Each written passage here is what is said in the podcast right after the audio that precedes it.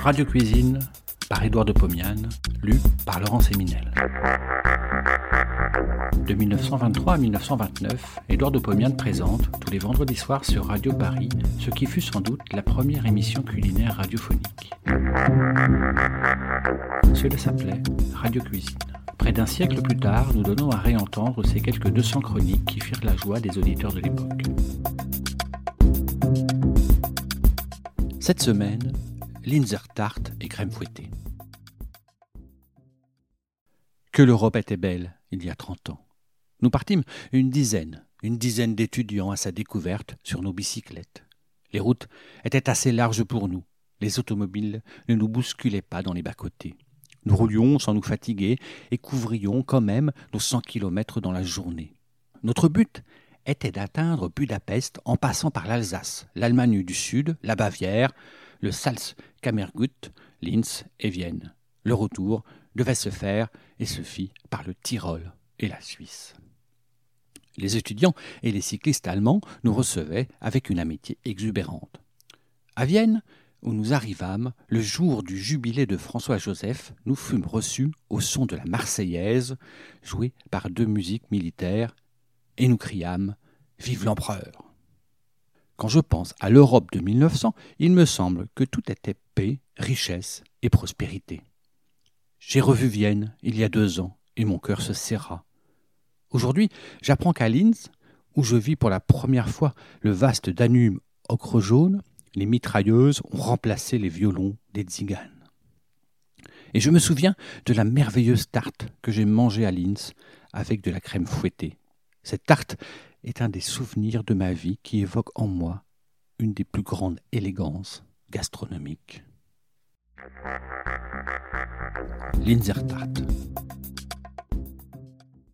La Linzer tarte, ou tarte de Linz, est constituée par une pâte assez spéciale. C'est une sorte de pâte sablée, colorée et parfumée par force cannelle. Sur cette pâte, on étend de la confiture de framboise, puis on recouvre partiellement cette dernière avec des bandes de la même pâte. Je vais donc confectionner la Linzer tarte.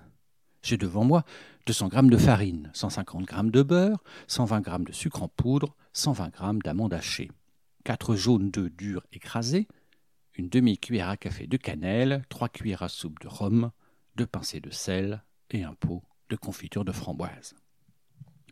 Dans une terrine, je dépose la farine, le beurre, le sucre, les œufs, le sel et le rhum. Je commence à pétrir avec les doigts. Le beurre s'incorpore lentement à la farine mouillée par le rhum. La pâte est un peu sèche. J'ajoute une cuillère à soupe d'eau froide. Je repétris. Ça se présente mieux. J'ajoute la cannelle, les amandes hachées. Je pétris de nouveau. La pâte se forme. Elle n'est pas tout à fait homogène. En effet, la cannelle laisse des traînées sur une surface blanchâtre.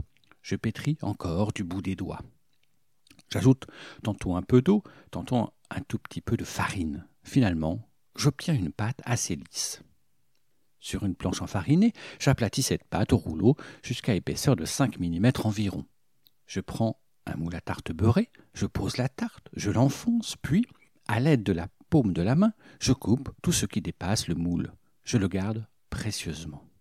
Sur la pâte, dans le moule, j'étale le contenu du pot de confiture. Je reforme une boule avec les restes de pâte. Je la baisse à une épaisseur de 3 mm environ.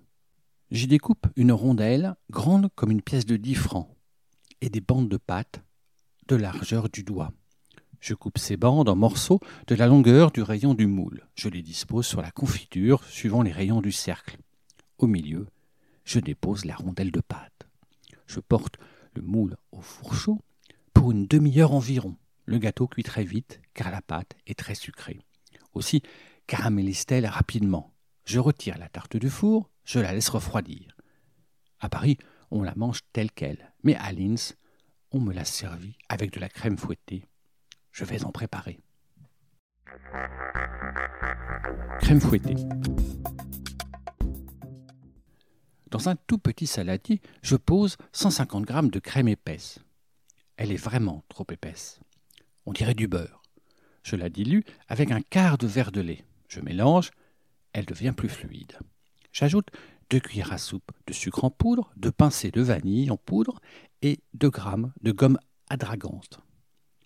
Je prends un fouet à manivelle et, comme si je faisais une mayonnaise, je tourne rapidement.